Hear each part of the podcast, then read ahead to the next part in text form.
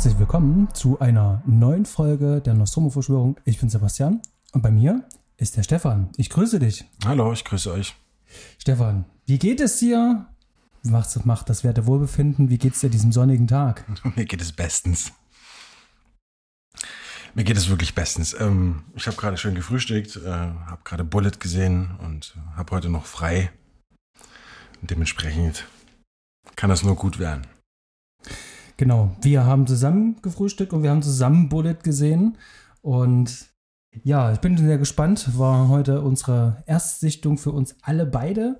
Und äh, das ist sozusagen ähm, ähm, ist nicht so ein klassisches ähm, Review oder Besprechung, wie wir es sonst hier machen, sondern es ist tatsächlich so eine Art, ähm, ähm, wir reagieren jetzt einfach mal auf äh, unsere Erstseherfahrung, ja. äh, sortieren das jetzt so ein bisschen. Wir haben kurz ein bisschen drüber gesprochen.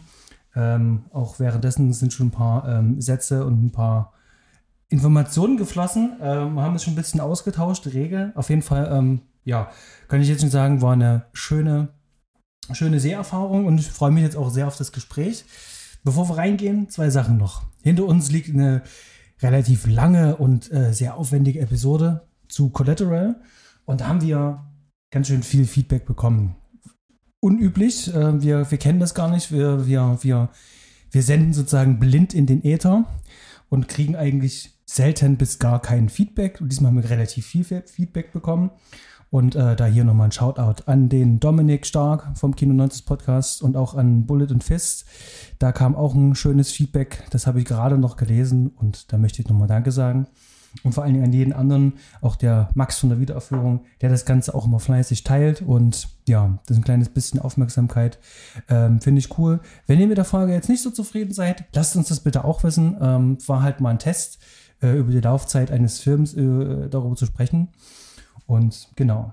Äh, lass uns äh, einfach mal in den Film gehen. Und ähm, Stefan, du bist ähm, heute äh, für die Filmauswahl verantwortlich. Mal wieder, ja.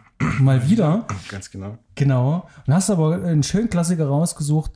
Ich habe nicht gesehen, du hast nicht gesehen. Mhm. Und ähm, wir sind jetzt mal äh, in die tiefen 60er Jahre San Francisco abgetaucht.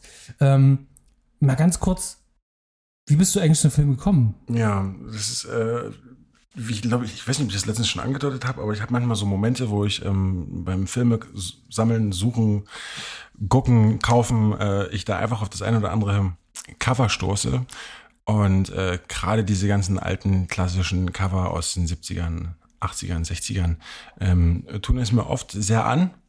Und äh, ich habe Bullet in der Hand gehabt und habe diesen Steve McQueen da drauf gesehen und irgendwie hat es dann auch so ein bisschen äh, gezappelt in meinem Kopf, weil ich mir dachte, da war doch irgendwie eine Hintergrundinformation äh, längste, bis dato längste äh, Verfolgungsjagd überhaupt und so weiter. Und, und dann habe ich ihn immer mehrmals in der Hand gehabt und äh, auch die Reaktion von meinem Vater, äh, der hat schon immer darauf schließen lassen, dass ich diesen Film unbedingt mal sehen muss.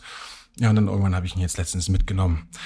Und ähm, ja, der Film ist äh, von 68 mit äh, Steve McQueen in der Hauptrolle. Und ähm, ja, das war auf jeden Fall schönes Popkultur-Kino. Ja, Popkultur, da sagst du was. Äh, also der Film hat auf jeden Fall ähm, Spuren hinterlassen. Ich habe, glaube ich, vor uns bei so einer Szene, habe ich zu dir gesagt, Achtung. Und Friedkin und Frankenheimer mhm. schauen gerade ganz genau hin. Ganz genau. Und ähm, ich glaube, das ist auch definitiv passiert. Also der Film hat also nicht nur, was äh, die Verfolgungsjagden betrifft, sondern auch allgemein dieser Inszenierungsstil, hat ganz viele Spuren hinterlassen. Da gehen wir noch drauf ein. Ähm, ganz kurz, um was geht es denn eigentlich in Bullet? Der Polizist Frank Bullitt muss einen wichtigen Zeugen beschützen, der gegen das organisierte Verbrechen aussagen soll. Als der Mann jedoch bei einem Mordanschlag getötet wird, hält Bullitt seinen Tod geheim, um Zeit zu gewinnen.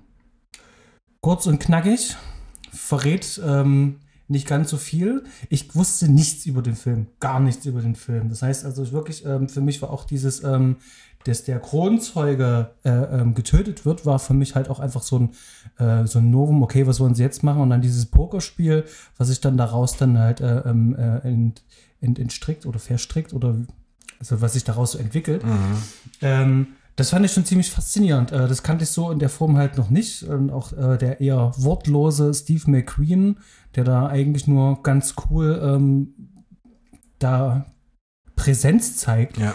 Ähm, das hat mich schon ganz schön umgehauen und Genau, lass uns mal in den Film einsteigen.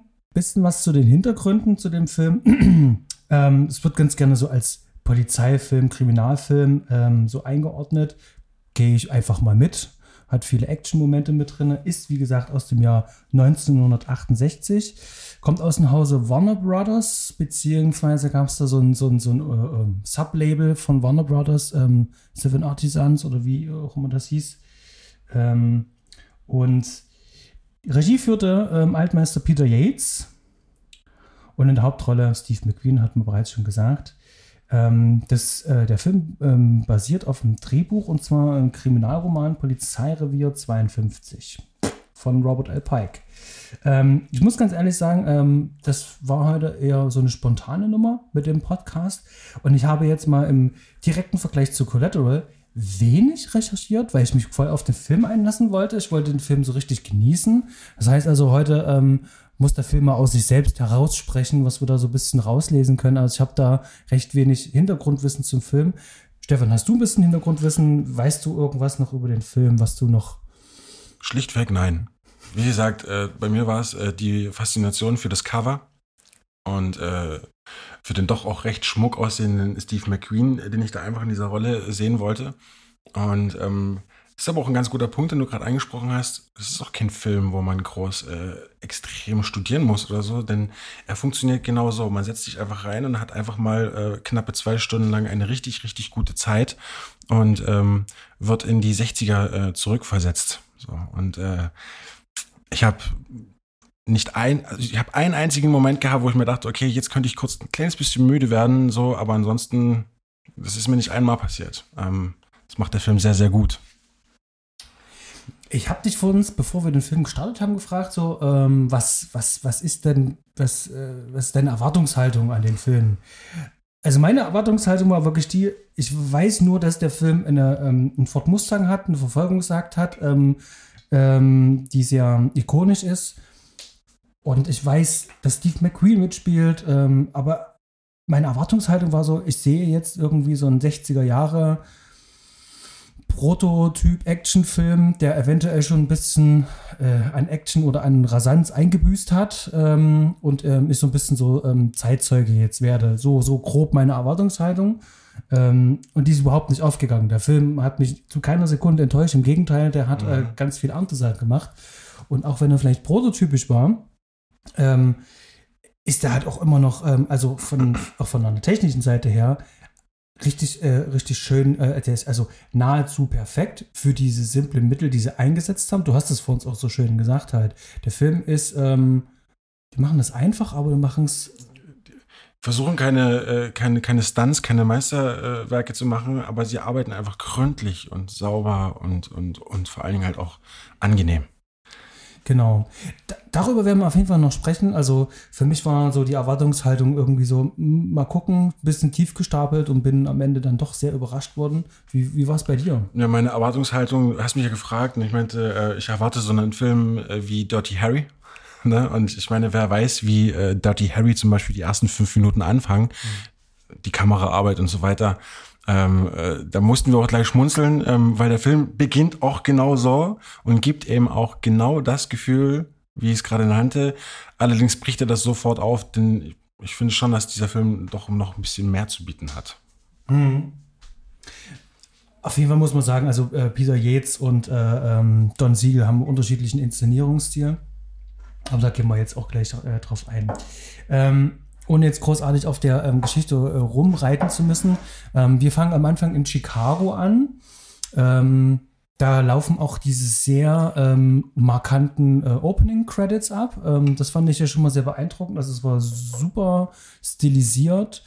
Ähm, wir sehen in, in, Heist sehen wir irgendwo so einen Einbruch und dabei laufen dann halt die ganzen Credits. sehr stylisch, wie dann halt auch diese, diese, äh, diese Schrift äh, selber, die ist wie ausgestanzt. Da sehen wir sozusagen schon die nächste äh, Filmebene. Ja. Dann kommt die Schrift auf uns zu und dann ähm, ist sozusagen damit der Schnitt vollzogen. Also das fand ich schon für 68 fand ich das schon ziemlich äh, krass gemacht und setzt halt auch gleich so eine so, so, so, so eine hohe ähm, so eine eine Messlatte setzt das ja. halt auch. Also meine Erwartungshaltung ist dann nach oben getrieben und dachte mir so, okay, das, ist, das äh, war damals auf jeden Fall super modern und ähm, was ganz Besonderes. Ja, und dann geht es eigentlich auch schon relativ schnell in den Plot rein. Ähm, der Film äh, verliert da nicht zu viel Zeit und man lernt sehr schnell ähm, den Staatsanwalt kennen, gespielt von Robert Vaughn. Und äh, er spielt äh, die Figur Walter Chalmers. Spreche ich das richtig aus? Chalmers? Calm, Chalmers? Ich weiß es nicht. Ich würde sagen Chalmers. Ähm, äh, Chalmers würde ich sagen. Weil bei den Simpsons gab es auch einen Chalmers. okay, gut. Super. Ähm, und, äh, und er äh, überträgt ihn halt einen Auftrag. Er, er informiert ihn darüber, dass er einen Kronzeugen hat und dass dieser für ihn äh, doch recht wichtig ist und da er in der Zukunft ähm, in einer ziemlich wichtigen Sache aussagen wird. Und der Hintergrund ist auch äh, für den für den Anwalt ist das ziemlich wichtig, denn er verspricht sich auch einen ja Karriereschub, den er wiederum von seinem Vorgesetzten ähm, ja äh, in Aussicht gestellt bekommt und der wird gespielt von äh, Don Gordon. Das ist der Sergeant äh, Dalgetti. Ähm, das ist sozusagen so ein bisschen so dieses, sagen wir mal in Anführungsstrichen, Beziehungsdreieck. Das sind so die drei Figuren, die äh, in, in diesen Plot reingeworfen werden so und die ihre Arc vertreten. Und ähm, ja, das sieht eigentlich ganz simpel aus. Er soll eigentlich nur auf die Haupt, äh, auf die, äh, auf den Kronzeugen Johnny Ross aufpassen und äh, das klingt ja eigentlich äh, leichter als gedacht. Genau. Das organisierte Verbrechen, wie es äh, die Organisation im Film immer genannt wird, also die Mafia sehr wahrscheinlich, ähm, finden dann allerdings schnell äh, das Versteck von diesem Kronzeugen raus und ähm, dann gibt es ähm, ein, noch nicht mal ein Shootout, sondern es gibt wirklich eine Überraschung und ähm, dort werden alle über den Haufen geschossen und ähm, ja, dann äh, stellt sich sozusagen äh, die Weiche eigentlich für einen Film. Da geht's los, da wird noch mal ein bisschen Druck aufgebaut, denn ähm, jetzt schwebt der Hauptbelastungszeuge für die Organisation schwebt in Lebensgefahr. Und ähm, jetzt wird Druck auf Bullet ausgeübt, der ja verantwortlicher dafür ist für diese ganze Aktion. Und dann haben wir natürlich auch noch immer äh, im Hinterkopf so, der könnte ja auch jederzeit sterben, aber was ist, wenn er lebt? Irgendwo draußen sind auch immer noch die Gangster. Und du hast immer so ein, so ein, so ein bedrohendes ähm, Element, hast du immer im Film. Und jetzt sind wir bei, ähm, was das ist mir relativ äh, früh schon im Film aufgefallen. Ähm, der Film, du hast die ganze Zeit das Gefühl, du wirst aus allen Ecken und Enden beobachtet. Du wirst immer beobachtet, es ist immer irgendjemand da, immer jemand guckt ganz äh, merkwürdig, jemand äh, verfolgt die Blicke. Da ist immer jemand im, im, im Frame drin, der sich umdreht und nochmal genau hinschaut. Und das ist so oft und so häufig. Manchmal, wie am Anfang zum Beispiel, dieser äh, eine Page da zum Beispiel, der dann mhm. sogar noch ähm, jemanden anruft und äh, Informationen weitergibt, ähm, der bestätigt uns da auch. Und dann gibt es wiederum andere Situationen, andere Szenen, wo ständig immer irgendjemand guckt, das durchzieht sich durch den gesamten Film. Ja. Auch das Framing selber ähm, äh, ist, ist, da, ist da in der, äh, ist da sehr, sehr, sehr geradlinig. Also ich kann mich an eine Szene erinnern, ähm, Steve McQueen will einfach nur mit seiner Freundin, halt gerade gefrühstückt, gibt ihr noch einen Kuss und die sind im, äh, im, im, im, im, rechten Drittel äh, geframed und das linke Drittel oben, das ist komplett frei und da gucken wir auf die Straße nach unten. Ja. Ähm, das ist zwar ein bisschen im Blur, aber die ist die ganze Zeit prominent da. Ich dachte mir so, warum? Da passiert gerade nichts, aber es erweckt bei uns sozusagen den Eindruck, wir werden hier beobachtet. Da ist auf jeden Fall irgendwas. Und das macht der Film, das, das durchzieht die ganze Zeit den Film und es schafft automatisch diese untergründige Spannung. Ja, das äh, verwendet der Film tatsächlich wie ein Gewürz und was er immer wieder anwendet, denn der Film ist nämlich verhältnismäßig ruhig. Er setzt äh, wenig Score ein, bis, also bis fast, fast gar nicht. So. Es gibt äh, ich kann mich an zwei, drei Stellen erinnern, ähm, selbst in der, in der Autoverfolgungsjagd-Szene, ähm, da kam der Score für, gefühlt für 90 Sekunden und dann war der Rest dieser Szene, war die Musik schon wieder weg. Ähm, also der, dieser Film äh, verlässt sich extrem auf seine Bilder und auf seine, auf den Bild, auf den Bildaufbau.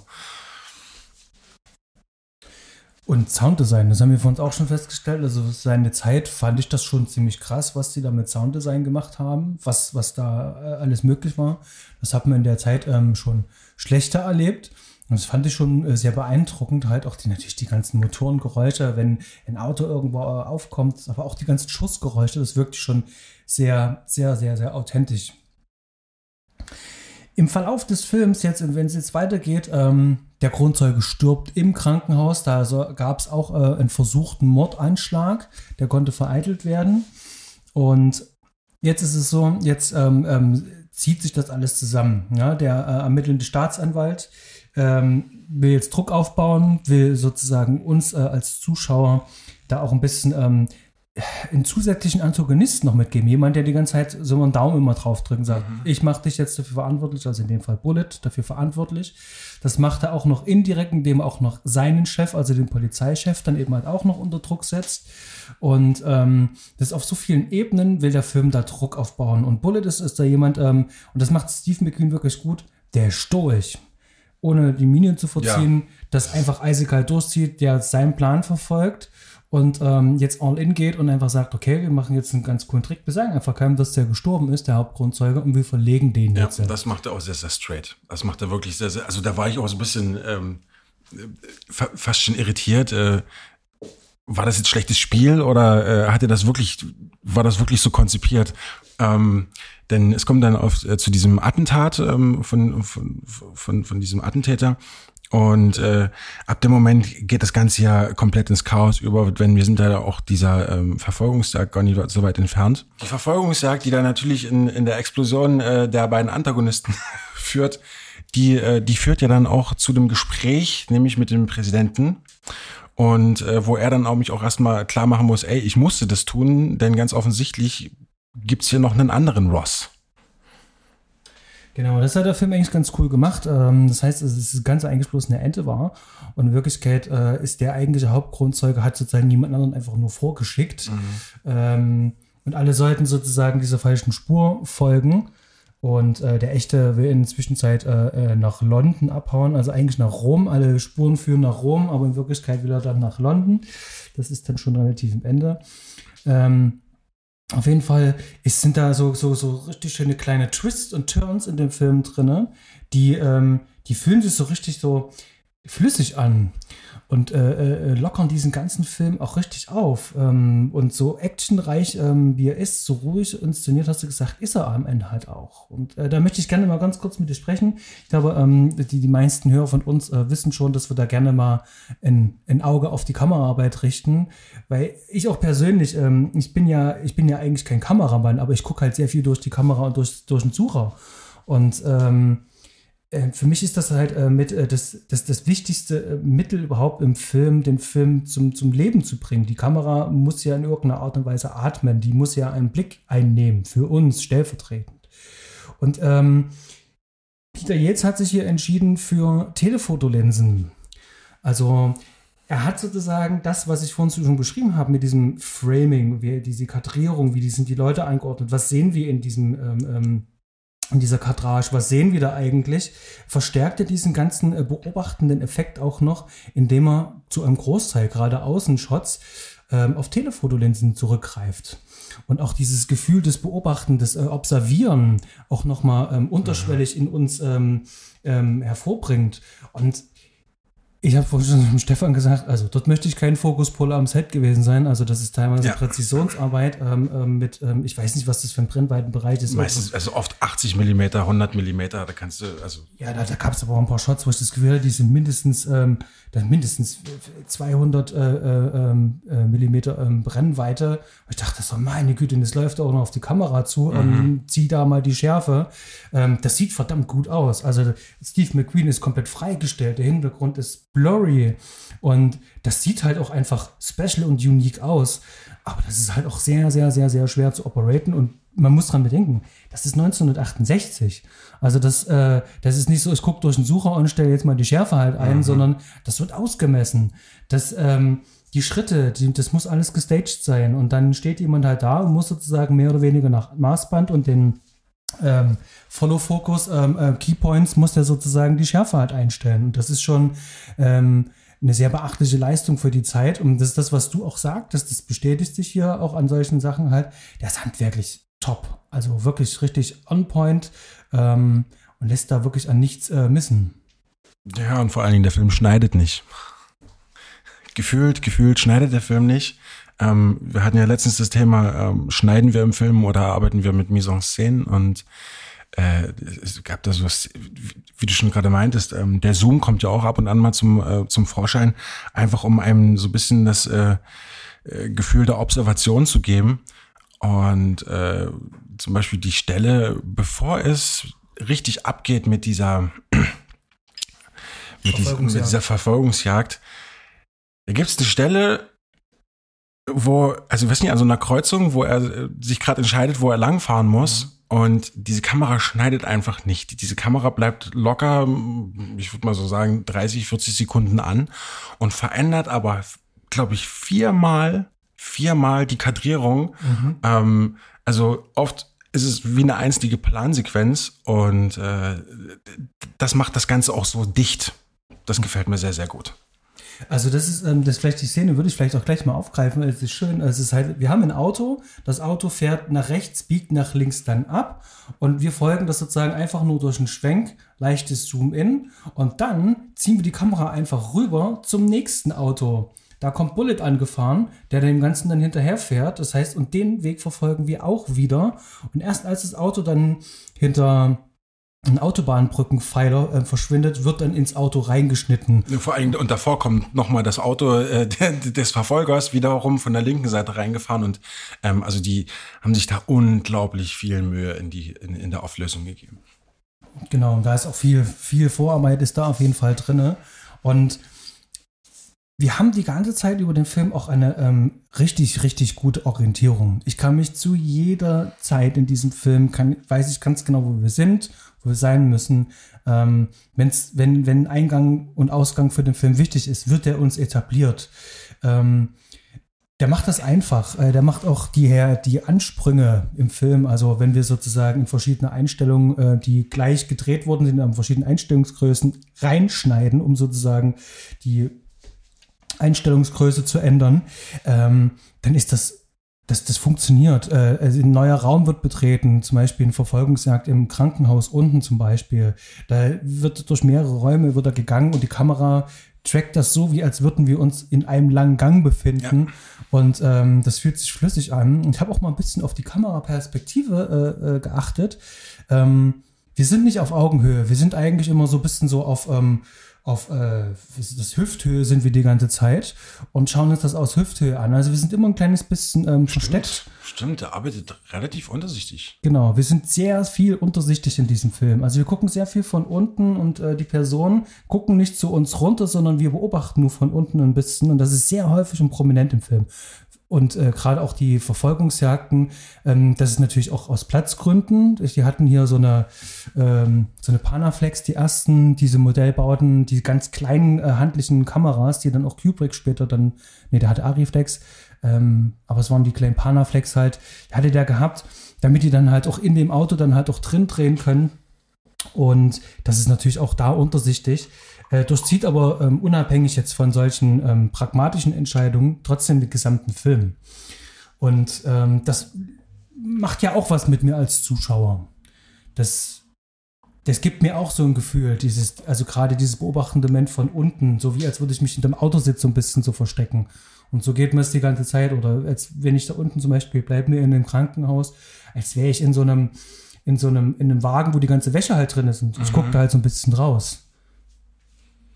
Ja, und vor allen Dingen, äh, der, Rest, der Rest wird wieder vom Ton gemacht, ne? Mhm. Was mir auch aufgefallen ist, und dann würde ich sagen, bringen wir die Kamera mal hier zum, zum, zum Abschluss. Ähm, wir haben auch ganz viel durch Spiegel, durch Scheiben, ähm, äh, filmen wir durch Objekte, durch ähm, ähm äh, Objekte, die im Weg sind. Also gerade wenn ich mit Telefoto irgendwas ähm, ähm, fotografiere, filme. Ähm, und ich habe direkt vor der Linse habe ich äh, ein Objekt. Wenn ich den Fokus dann verstelle auf das, was in 200 Metern zum Beispiel ist oder meinetwegen 50 Metern, dann ist das, was direkt vor meiner Linse ist, fast verschwunden. Umso näher das Objekt rankommt, umso mehr nehme ich aber wiederum das, was vorne störend ist, sozusagen, meinetwegen eine Blume oder so, nehme ich das ein bisschen mehr wahr. Das ist aber eher unterbewusst. Das macht der Film ganz viel. Und was er auch macht, ist, beim Umschnitt in eine andere Szene, die Kamera hält zum Beispiel auf eine Glasscheibe. Das heißt also, wir sehen die Reflexion von dem, was draußen passiert, in der Glasscheibe.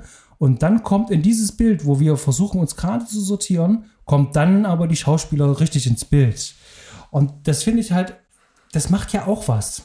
Das ist so, wir müssen uns ständig orientieren. Wo sind wir eigentlich jetzt gerade?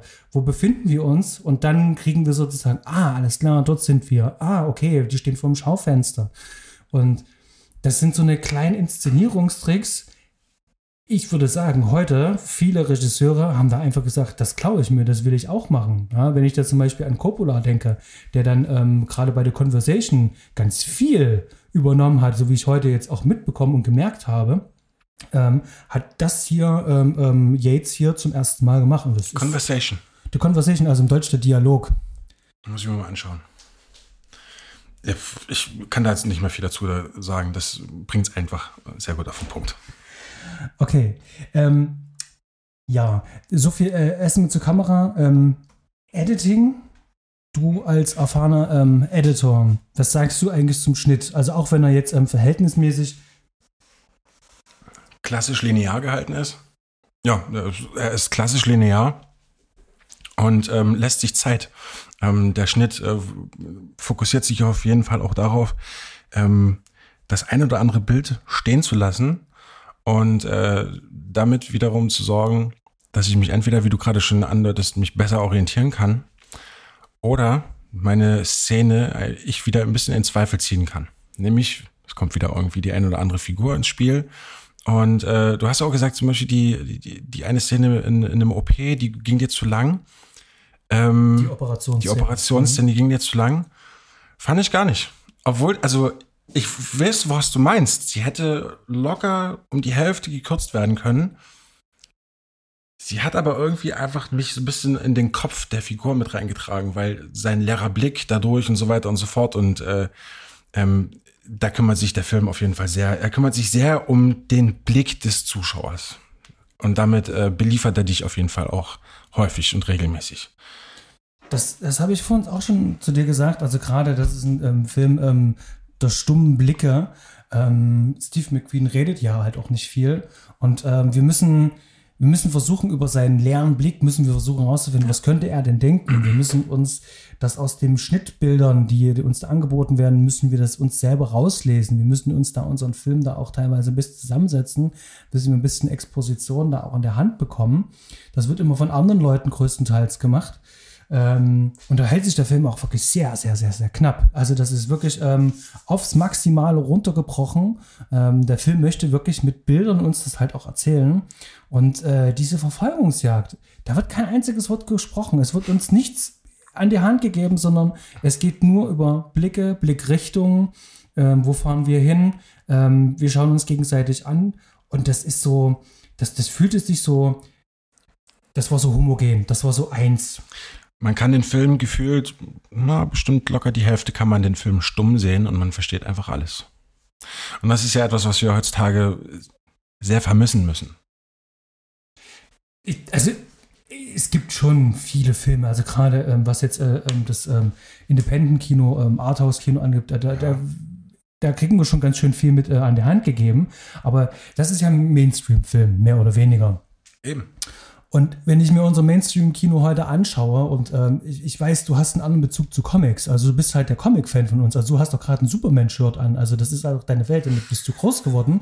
Aber ich zum Beispiel, ähm, ähm, diese, diese, diese Comic-Welt, diese Comic-Film-Welt, die es heute gibt, MCU sagt man ja, ähm, DC, wie auch immer, das sind ja ganz andere Bilderwelten. Wir haben in, in einem Zack Snyder-Film oder in einem ähm, wie auch immer diese ganzen Avengers-Filme halt heißen, wir haben so viele sinnlose Schnitte, wir haben so wenig ähm, Szenen, die richtig leben und atmen, sondern wir haben halt einfach ähm, so viele Angebote an Kameras, die gleichzeitig gefilmt haben, damit wir die richtige Einstellung finden, die Robert Downey gut, äh, Robert Downey Jr. gut aussehen lässt.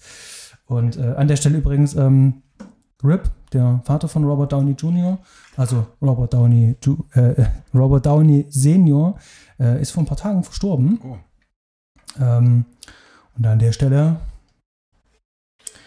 Ähm, nichtsdestotrotz, du weißt, was ich sagen will. Äh, wenn ich jetzt von, von, verschiedenen vielen Schnittbildern äh, rede, mir, mir fehlt ein bisschen ähm, der Standpunkt immer. Ich, ich, ich habe immer manchmal das Gefühl, also gerade gerade bei MCU, das Gefühl, dass ich äh, eine Auswahl an Schnittbildern habe und da kann man frei sozusagen auswählen. Das ist sozusagen. Ähm ja, aber es ist ja eine allgemeine Krankheit. Also das ist ja eine richtige Actionfilm-Krankheit. Ähm, man macht das irgendwie die letzten 10, 15 Jahre irgendwie nur noch so. Man hat eine Kampfszene und dann packt man da fünf Kameras drauf und äh, Multicam-Cut. So. Vielleicht hier nochmal den Reminder äh, für euch draußen, die ein bisschen äh, für, äh, sich für Kamera auch interessieren oder auch einfach mal ein bisschen reinblicken wollen, wie, wie das funktioniert. Äh, hier nochmal der Roger Deakins ähm, Podcast, ähm, Team Deakins, der auch selber über seine Erfahrung gesprochen hat, zum Beispiel bei einem James Bond-Film. Der hat ja Skyfall ja gedreht. Und da ist auch so, dass das Produktionsbüro sagt, ähm, wir möchten gerne, dass du äh, mit dauerhaft acht bis zwölf Kameras drehst. Und er sagt halt, neun eine Kamera. Ich möchte bitte eine einzige Kamera haben. Wir machen das mit einer. Am Ende konnte der sich natürlich durchsetzen, weil es halt auch einfach Roger Deakins ist. Ähm, aber kein anderer Kameramann hätte das tun können. Also entweder du machst das, wenn du jung und unerfahren bist, oder das heißt unerfahren, aber wenn du jung bist halt und noch kein Standing hast, ähm, oder ähm, du bist halt Roger Deakins, äh, musst aber mindestens 60 Jahre auf dem Buckel haben und äh, ein paar Oscar-Nominierungen haben und ein paar wirklich echte krasse Golden Shots gemacht haben, um das zu machen. Ja, an der Stelle muss ich aber Zack Snyder auch noch mal kurz einen Schutz nehmen. Also erstens, er arbeitet auch mit einer Kamera und ähm, ich finde schon, dass er sehr sauber auflöst. So. Wenn ich mir Watchmen anschaue, dann der ist ja noch offen. Den, den, der ist ja noch offen. Ja, ich weiß, äh, an der Stelle müssen wir mal ganz kurz äh, was loswerden. Ähm, ja, äh, Watchmen Ultimate Cut liegt jetzt, glaube ich, schon seit gefühlt äh, Anfang der Pandemie. Ähm, also Anfang 2020 liegt der Film jetzt schon bei mir. Und warum wir den Film noch nicht gesehen und äh, rezipiert haben, war, äh, eigentlich wollten wir ein kleines Kino mieten, aber ja, da sind wir noch dran. Und der Film wird auch auf jeden Fall noch eine, ein ausgiebiges Gespräch nach sich, nach sich ziehen. Ich bin sehr gespannt. Ich habe den tatsächlich als einer der wenigen ähm, ähm, Filme als sehr positiv in Erinnerung. Ich hatte den damals, ähm, die Kinoversion, zweimal gesehen und hatte den sehr positiv in Erinnerung. 300 zum Beispiel äh, fällt mir heute sehr schwer anzuschauen, wirklich sehr schwer. Und den mochte ich damals im Kino, aber der ist, äh, funktioniert bei mir heute leider nicht mehr mhm. so sehr, obwohl ich das trotzdem verstehen kann, was mein äh, äh, alter Ego damals daran wirklich gut fand. Mhm. Ähm, Vielleicht muss ich mich dem auch einfach nochmal neu stellen. Ähm, aber wir reden ja heute hier über Bullet. Und ähm, wir haben schon gesagt, handwerklich ist der ja, ist der ja top. Und ich finde auch, dass das Drehbuch super effektiv arbeitet. Also gerade was Figurenkonstellationen betrifft. Bis auf, bis auf eine kleine Zäsur. Ja. Es gibt eine Szene mit einer Freundin halt von, von Bullet. Ja, also äh, man muss sich einfach vorstellen, ähm, im Verlauf des Skripts ähm, kommen ja dann immer mehr Geheimnisse ans Licht und äh, ohne direkt zu spoilern, aber es kommt dann irgendwann zu der Situation, wo die Frau ähm, notgedrungenerweise Bullet halt auch sieht, wie er arbeitet und wohl laut Skript doch recht geschockt ist über seine doch kühle Art und Weise, mit dieser Sache zu arbeiten. Aber erstens, es kommt nicht rüber. Mhm. Zweitens, es ist in der gesamten Zeit des Films nicht einmal irgendwie angearbeitet, also irgendwie so ein bisschen ähm, vorgearbeitet worden.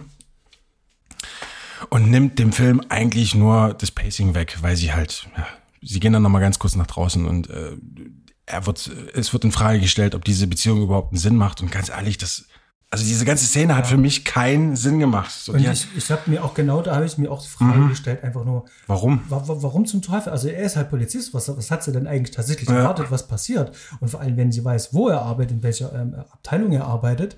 Ähm, und jetzt stellt sie die ganze Beziehung aufgrund dessen, ähm, weil sie selber ja. an den Tatort gegangen ist, an dem sie eigentlich hätte gar nicht sein dürfen. Und jetzt ähm, stellt sie die Beziehung in Frage. Und hier muss ich ganz ehrlich sagen, das ist schade, sehr, sehr, sehr schade, A, für die Schauspielerin für die Rolle. Und äh, hier macht das Drehbuch sozusagen halt auch einfach einen ganz blöden Kniff, aber der führt halt nirgendwo ja. hin. Also Bullet braucht keine weitere Charakterisierung im Sinne von, dass er ein harter Hund ist. Das haben wir gesehen.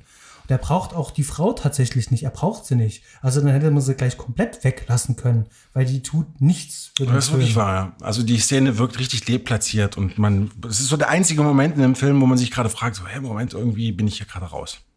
Und man wartet eigentlich auch nur, bis die Szene vorbei ist. Und es ist tatsächlich auch so, ähm, es ist, man bereut es auch nicht. Es ist ja nicht so, dass dann irgendwie etwas passiert, wo man sich denkt, oh, jetzt hätte ich aufpassen müssen. Das passiert nicht. Mhm. Ja, ähm, wir haben ganz kurz mal angerissen Sounddesign und hat so vor Musik gesagt, äh, wir haben jemanden Prominenten. Wir haben hier äh, Lalo Schiffrin, haben wir hier dabei. Und Lalo Schiffrin ist ja eigentlich so der 70er Jahre Composer, Chef. Dirty Harry hatten wir schon. Und ähm, der sorgt halt äh, mit seinem klassischen Score oder besser gesagt Underscoring so ein bisschen für dieses äh, typische Feeling, was ich aus dieser Zeit äh, ähm, einfach auch erwarte und nimmt mich da halt auch voll mit in Bann. Ich finde, dass, ähm, dass es auch stylisch ist. Ich merke auch, dass es damals stylisch sein sollte und ich nehme das heute auch noch so wahr. Und das möchte ich an der Stelle gerne nochmal lobend erwähnen. Worauf ich gerne hinaus möchte, ist aber, zwei Jahre später hat Don Siegel seinen Dirty Harry gedreht, der A auch in San Francisco spielt, die Musik von Lalo Schifrin hat auch so einen Einzelgängerkopf hat, der auch ein harter Hund ist, in der Stelle vielleicht noch ein bisschen härter. Vielleicht auch. Ähm, äh, aber meinst du, dass Don Siege gesagt hat, das ist gut? Das kann ich mir auch vorstellen. Sowas möchte ich auch mal machen. Glaubst du, dass der äh, so inspirierend war, dass dann andere Leute gesagt haben, weil gehen wir noch ein paar Jahre später, dann haben wir French Connection. William Friedkin, ja. ich hatte es vor uns gesagt, ja. der schaut da ganz genau hin. Und da ist halt auch eine sehr ikonische ähm, Verfolgungsjagd, auch durch Brooklyn mit dabei. Ähm, glaubst du, dass da auch Don Siegel gesagt hat, jupp, das gefällt mir? Ja, das glaube ich. Ganz klar. Weil schauen wir uns nämlich mal die Trivia an. Ähm, der Film geht da halt wirklich ein bisschen unter. Also gerade auch wenn man sich ein bisschen mit French Connection äh, auseinandersetzt ähm, oder auch mit Dirty Harry, wird Bullet nirgendwo erwähnt. Ich finde aber schon, dass der einen wahnsinnigen Einfluss genau auf diese Filme eben halt auch hatte. Ja. Und ähm, wenn ich das richtig, ich sagte vor uns, ähm, äh, dass der Film ähm, so ein, so ein ist ja kein Blockbuster gewesen, aber halt eine große äh, Produktion. Es war ja ein Sublabel von Warner Brothers. Also das war ja nicht direkt Warner Brothers, sondern so ein Sublabel von Warner Brothers. Ähm, ich glaube schon, dass der Film schon eher so ein bisschen so kleines bisschen Indie mit mehr bisschen mhm. Budget war ähm, und dann halt äh, einen richtig guten äh, Erfolg hatte. Nicht zuletzt halt einfach auch wegen der Verfolgungsjagd und äh, dem Ford Mustang, der ja hier wirklich sehr prominent ähm, zu sehen ist. Ja, ich glaube, die ähm, Verfolgungsjagd, und man muss auch sagen, dass der Cast sehr gut ist. Also äh, der Cast ist wirklich spitzenmäßig. Jede einzelne Nebenrolle spielt einfach top. Also es gab nicht eine einzige Nebenrolle irgendwie, die irgendwie drüber war. Ne? Du weißt, du kennst dieses typische Problem. Also ich glaube, das ist auch einer der Gründe, warum dieser Film so viel Einfluss genommen hat. Hm. Ich glaube, würden wir uns jetzt einfach noch ein bisschen intensiver einfach damit auseinandersetzen, vor allen Dingen auch noch mit dem ähm, folgenden Werk von Peter Yates, der hier noch ein paar markante Filme gemacht hat, auch gerade in den 80ern ähm, wo ich von mal durchgeschaut habe, da habe ich da halt schon Lust drauf, mir das auch einfach mal anzuschauen noch. Ähm, Krull kenne ich zum Beispiel noch aus meiner Kindheit zum Beispiel, der ist halt auch noch hängen geblieben. Ähm, ich finde, der Film ist so ein bisschen vergessen irgendwie, Bullet. Der geht irgendwie unter. Also in meiner Bubble nehme ich zumindest wahr, ähm, Friedkin äh, ist halt äh, gern gesehener äh, äh, Gast in irgendwelchen Filmpodcasts, also die Filme in dem Fall, also gerade French Connection ähm, oder der Dominik Stark, muss ich an der Stelle nochmal erwähnen, der äh, bei den Abspannguckern auch zum Beispiel French Connection 2 äh, von Frankenheimer da nochmal ein bisschen gepitcht hat und äh, nochmal hervorgehoben hat. Ähm, die erfahren äh, ähm, ähm, ähm, viel Beachtung, finde ich zumindest, die Filme. Aber gerade der hier, der Bullet, der geht ein bisschen unter irgendwie meiner Bubble. Es geht zumindest mir halt so. Ich kenne eigentlich auch keinen, wirklich, der mich äh, jemals groß auf diesen Film angesprochen hat, mir davon irgendwie erzählt hat. Ich, ne, ich habe auch keine Talks davon mitbekommen. Wie gesagt, ich musste erst dieses Cover finden. Mhm. Und dann die Reaktion meines Vaters sehen und dann ähm, wusste ich, dass ich den Film sehen will. Ja. Vielleicht noch, äh, was mir jetzt noch aufgefallen ist, die Schlussszene spielt ja nur am Flughafen. Verfolgungsjagd, Flughafen. Wir waren letzte Folge bei Michael Mann und Collateral ähm, Heat. Ja, also auch Michael Mann schaut hier ganz genau zu. Der, der, der, der sieht diese Bilder, der sieht diese Verfolgungsjagd, der sieht, dass da die Flugzeuge rollen. Das, das gibt nochmal extra Layer im Bild. Das ist nochmal ein Geräuschpegel. Das ist ähm, alles offen und frei. Ähm, diese Lichter, diese grellen Lichter, das wird immer irgendwelche Strahler von irgendwelchen Flugzeugen, die genau mitten in die Kamera halt äh, rein, rein äh, flanken. Ähm, da ist ganz viel Distortion mit, mit drin und das, es gibt dem Film nochmal einen zusätzlichen, so eine Patina, so ein, so ein, So ein ja, zusätzliches. Vor allem halt auch der, äh, der, Flughafen, der steht ja auch für Flucht. Das ist so ein, äh, so ein schöner Multiplikator fürs Hirn. Und wie wir es ja jetzt gelernt haben, es ist ja auch ein Nichtort, also ein Ort, an dem man ja nicht lange verweilen kann. Das mhm. ist ja ein. Durchgangsort. Ähm, und das verstärkt ja dann auch nochmal ein gewisses Gefühl, dieses Gefühl der Flucht. Hier kannst du sowieso nicht bleiben, du musst hier weiter. Also das, ähm, das finde ich schon insgesamt, ähm, das macht den Film rund. Da sind so viele Zutaten drin, so viele Gewürze drin, wo mein Eindruck ist, andere haben da sich ganz schamlos ja, bedient. Also ganz klar, äh, ich, ich, weiß gar nicht, ob wir jetzt äh, das Ende komplett spoilern wollen, aber ähm, lange Rede, kurzer Sinn. Ähm, äh, der Johnny Ross, der echte Johnny Ross, der wird dann irgendwann mal äh, in diesem besagten Flugzeug aufgefunden. Und da müssen wir noch mal kurz äh, noch mal unterstreichen. Die Stelle, als ähm, Steve McQueen in, ähm, in den Durchgang des äh, Flugzeugs reinläuft und äh, der Bösewicht halt auch jetzt gerade begreift, dass er gecatcht ist, dass er raus muss. Ähm, zum Thema Schnitt und äh, Motion. Diese Szene nimmt sich locker 90 Sekunden Zeit. Keine Musik, keine Impact Sounds oder sowas, keine schnellen Sch äh, Schnitte, sondern nur Blicke. So, und die beiden gucken sich an und wieder sagt keiner irgendetwas, also die gucken sich nur an und dieser Moment ist einfach so dermaßen spannend. Ähm, das ist, glaube ich, das, wovon dieser Film lebt weil ich es vorhin sagte, so Distortion. Der Film hat immer ganz viel Distortion. Also wie ich schon gesagt habe, irgendwelche äh, Objekte, die mitten vor der Linse sind. Oder hier zum Beispiel, die schauen sich an und dann laufen Leute immer genau durchs mhm. Bild. Das heißt, dieser Blick ist auch immer ein bisschen unterbrochen, dass genau. du automatisch gewährst, der könnte jetzt just im Moment, wo jemand gerade dran vorbeiläuft, Kopf ducken und schnell abhauen. Ähm, das evoziert er ja auch automatisch. Ähm, und er macht das ganz viel, dass immer irgendwie das Bild bisschen zerstört. Ja, na, vor, und vor allem, wir, wir saßen da so, wir haben so innerlich so richtig so, mm, okay, jetzt hat er es begriffen halt so und die Szene ging trotzdem noch mal 60 Sekunden länger. Das war aber nicht schlimm. Es war nicht so, dass ich mich gelangweilt habe oder irgendwie kurz gehen muss oder so, sondern es war einfach Spannung in der Luft und das ohne Musik, ohne, ohne hektische Schnitte und so weiter. Es waren nur Blicke. Hm. Wir sind jetzt schon im Schluss und ähm, ich hatte für uns eine kleine Beobachtung. Ich habe dich da nochmal gefragt. Ähm, und zwar, der Film entlässt mich mit einem offenen Ende. Ich glaube, jeder andere würde jetzt einfach sagen, wieso offenes Ende? Das ist klar, das ist abgeschlossen. Aber was ich spannend finde, dass der zumindest eine mögliche äh, äh, Richtung uns offen lässt. Denn ähm, der Gangster kann fliehen, augenscheinlich, aber im, im, im äh, im Eingangsbereich an der Tür wird er dann gestellt und erschossen.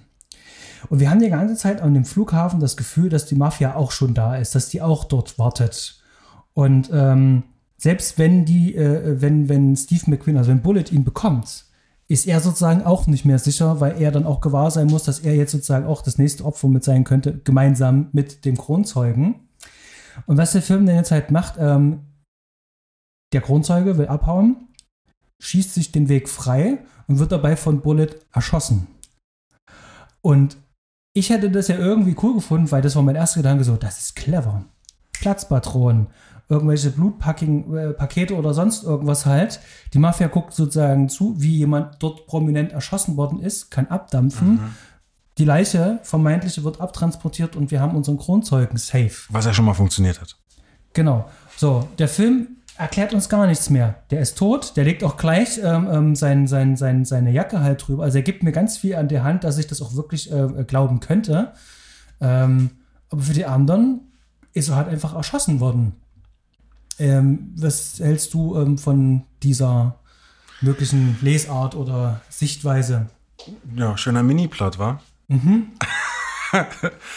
Na, laut Definition wäre es wie ein Mini-Plot. Ähm, die, die Hauptfigur hat sich dann kurz davor nicht nochmal verändert. Ähm, ich finde es super.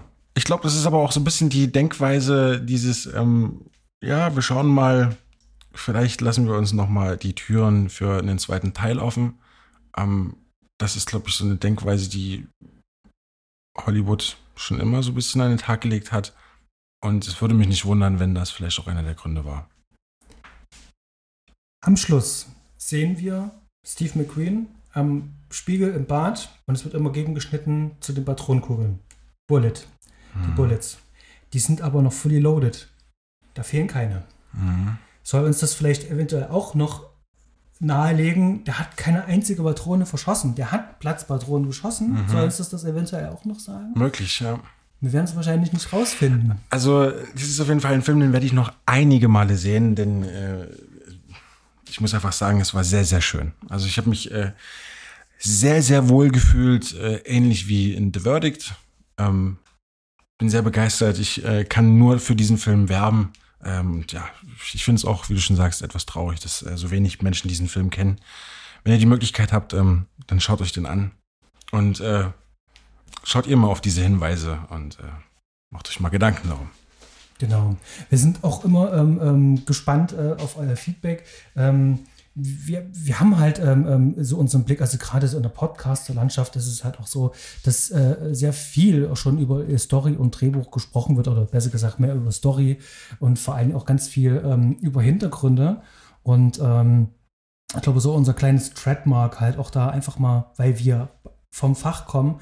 Ähm, Fred kommt nicht vom Fach, aber Fred findet das zum Beispiel ähm, aus einer anderen Sichtweise her auch interessant, nämlich zum Beispiel aus dieser, ich bin eigentlich bloß Konsument, ich bin einfach nur Zuschauer Ja. äh, Blickweise, findet das halt auch immer spannend, ähm, von wo aus ähm, ähm, der Film aus auch guckt. Ähm, und ich finde sozusagen genau diesen Blick, den wir da halt drauf haben, ähm, der ist sozusagen eine Zutat und ich hoffe, vielleicht gibt es auch andere von euch, die auch gerne mal jetzt ähm, über den Film sprechen möchten und vielleicht einfach so ein bisschen diese, diese, diese Welt, diesen Mythos um diesen Film noch ein bisschen ähm, äh, etabliert und wieder ins, vor allen Dingen ins, ins Gespräch bringt. Ähm, und bin vor allen Dingen auch ähm, auf euer Feedback gespannt und ja, freue mich ähm, gerne, was von euch zu hören und zu lesen. Und ja, ich bin mit dem Film, wie ihr hört, richtig fein. Also ich habe mich sehr gefreut, dass du den mit angeschleppt hast. Mhm. Das bin ich auch. Und äh, ja, ich bin davon überzeugt, äh, dass meine, mein Bauchgefühl bezüglich dieses Covers, das war ja das Richtige. Auf Mhm. jeden Fall. Es war ein sehr schöner Film. Genau. Schöne Neuentdeckung, Wiederentdeckung in dem Fall. Alte Filme neu entdeckt. das, äh, ähm, die richtigen Leute werden das verstehen. Ähm, genau. Vielen Dank fürs Zuhören. Ähm, und wir hören uns beim nächsten Mal. Ähm, da ist der Fred wieder da und äh, wir sprechen ähm, über einen etwas ähm, anderen Film. Ähm, wir reden vor allen Dingen auch ganz viel über John Malkovich.